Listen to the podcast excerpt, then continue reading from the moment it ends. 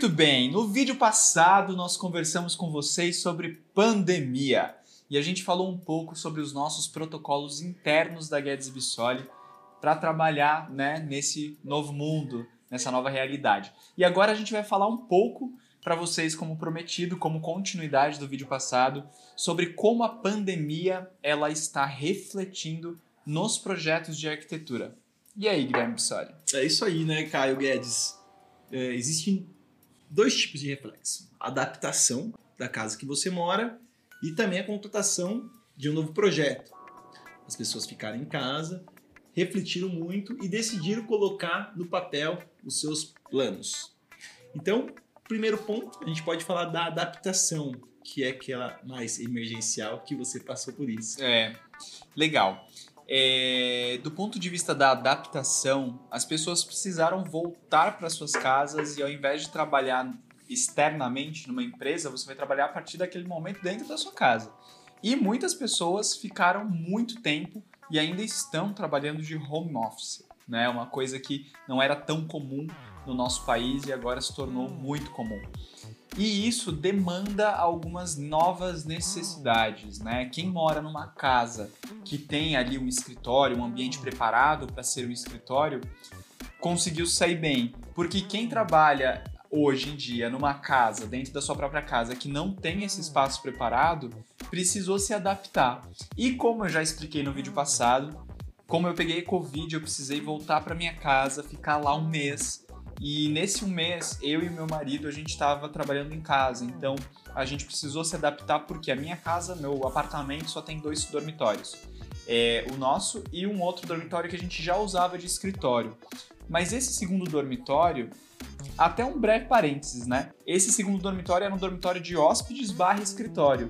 E quando começou a pandemia, ano passado, que o Felipe começou a trabalhar mais em casa, a gente percebeu que ele precisava virar de fato só escritório. Então a gente deixou esse quarto de hóspedes de lado, já tinha transformado num escritório mais preparado e ele estava trabalhando lá. Quando eu fui para casa, como o meu computador ele é um, um, desktop, né? Então eu precisei ficar no escritório e ele, como trabalha com um notebook, ficava é, é, é revezando, flutuante. flutuando entre ficar comigo em períodos que eu tinha menos reunião. Quando não aguentava mais você, ele ia para a sala de Aí jantar. ele ia para a sala de jantar, para a mesa de jantar, ou ele ia para o quarto, é, para o nosso quarto de casal, que é um espacinho ali, que ele conseguia colocar o computador e ligar o ar-condicionado, ficar o dia inteiro no ar-condicionado. Então, muitas pessoas passaram por esse problema, né? E para as pessoas que querem fazer um projeto novo, essa consciência já estava pronta. E isso se reflete na hora em que a gente vai pensar um projeto de arquitetura. Por quê?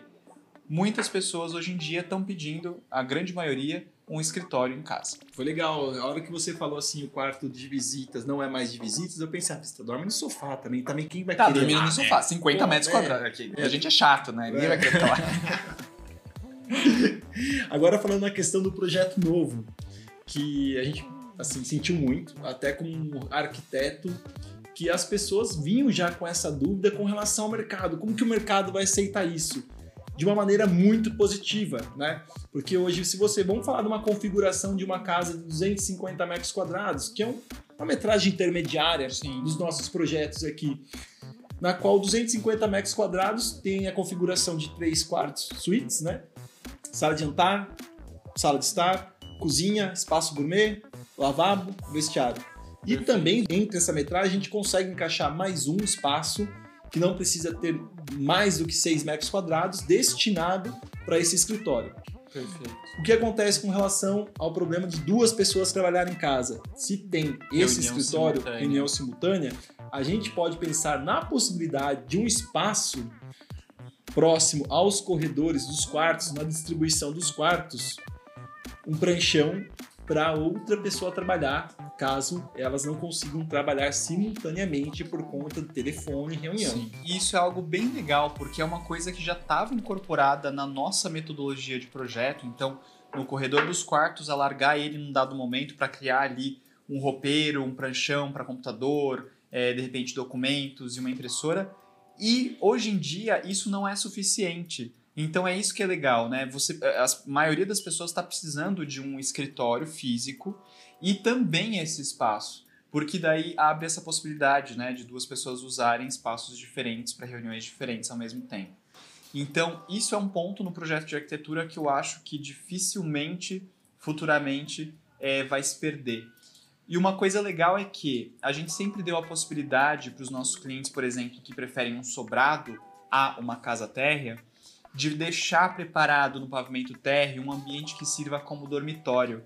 Isso para que a casa ela tenha mais valor de mercado, ela tenda mais a acessibilidade, né, de qualquer pessoa, desde pessoas mais velhas até nós mesmos, né, quebrando uma perna ou algo do tipo, podemos ficar no pavimento térreo, não precisamos subir escada.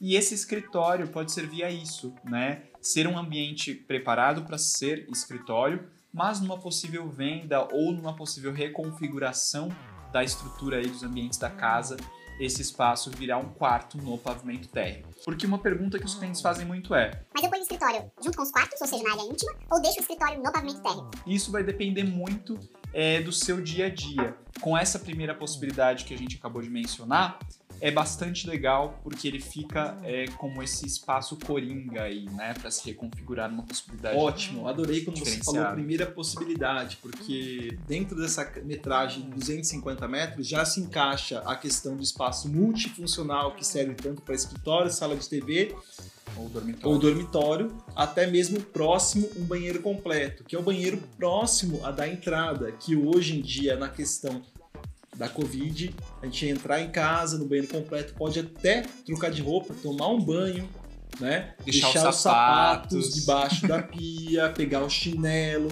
Então se configura muito bem a, a questão do espaço multiuso virar um escritório e também ter a possibilidade de ter um sofá-cama e virar até o é. quarto de hóspedes, né? Sem mudar a configuração atual dos projetos para o mercado. Segunda possibilidade. Segunda possibilidade. Esse quarto tem que existir, porque tem que ser o quarto da acessibilidade. A maioria das pessoas também tem pais mais velhos, pensam na possibilidade do pai ir para casa.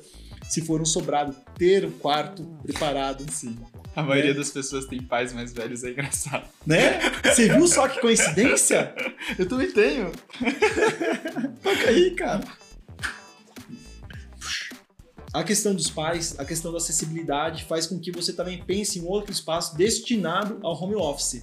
E esse espaço destinado ele pode ser próximo a esse quarto, que num dia de repente pode virar uma brinquedoteca ou virar um closet também para esse quarto. Para esse quarto, que de repente quando você ficar mais velho, você vai virar vai para baixo. É, é vai para baixo.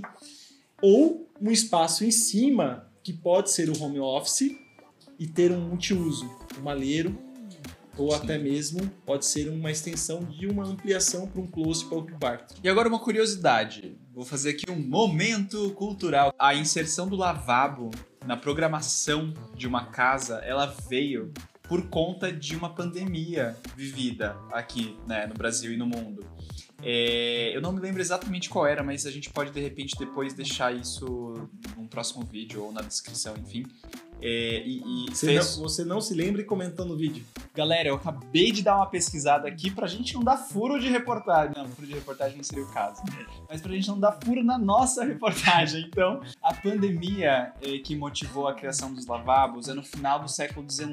A gente tinha muitas pandemias na Europa acontecendo pela falta de cuidado com a higiene. E a gente vai ter uma pandemia de cólera. E aí a ideia do lavabo é que você possa não compartilhar o, o espaço né, do banheiro que você usa no dia a dia com pessoas que vêm visitar a sua casa. Então é por isso que o lavabo surgiu por causa de uma pandemia. É interessante porque a arquitetura ela sempre vai refletir o momento histórico e as necessidades humanas do momento. E a gente está vivendo este momento histórico atual e isso com certeza vai se refletir de alguma forma na arquitetura. Ah, o fato de você chegar em casa e saber que, putz, preciso lavar minha mão antes de eu fazer qualquer outra coisa, é, vai de encontro com a necessidade de um lavabo próximo da entrada, ou enfim. A gente já falou sobre lavabo num vídeo, assistam, é, em que a gente fala do vestiário também, pode ser compartilhado com o vestiário, ou pode servir de banheiro para esse é, possível quarto, que é o escritório no térreo. É isso aí, galera. É isso aí. A gente já teve uma live falando sobre normas de recuo. E quando a gente também não tem uma casa colada na outra, a gente tem corredores externos. E esse corredor externo mostrou muito que é excelente para você acessar a casa por fora, numa lavanderia, para você lavar a mão, sem entrar dentro da casa, ou até mesmo direto para um vestiário no fundo, que deu muito certo. Então a gente começa a observar questões que surgem das normativas daquela época de lei sanitarista, quando foi implantado no Brasil, que hoje fazem total né, é, Sentido. sentido em nossas vidas. Então acho que a gente tem que prestar ma- mais atenção né, na nossa rotina, cuidar da nossa saúde, olhar mais para dentro da casa e não pensar que a casa ela tem que ser algo construído, pensando em bens materiais, É. mas pensar no seu bem-estar, né? e no seu dia a dia, né? Porque sempre com soluções criativas, o projeto de arquitetura vai ser um bom meio para você economizar e ter a casa dos seus sonhos. Então, Agradecer aos patrocinadores. exatamente, eu ia emendar isso. Vamos aqui agora no final do vídeo agradecer aos patrocinadores desse canal. É, como em todo vídeo a gente faz, né? O jabazinho, agradecer aí a Living Concept da Liliana, queridíssima loja de móveis e decoração aqui em Sorocaba. A MR2, construtora de Jundiaí, A favorita, Planejados. a Intersecta, empresa de automação e energia fotovoltaica, A Bela Casa, pisos e revestimentos. a Rena Engenharia e Estrutura Metálica. E a Luminária, a loja mais clara de Sorocaba e região. E é isso, pessoal. Se vocês gostaram desse vídeo, por favor, compartilhem. Clica no sininho, clica no inscreva-se. Agradeço muito a nossa audiência. Cada vez mais a gente tem recebido feedbacks positivos de quem assiste o canal. E até semana que vem com um novo assunto.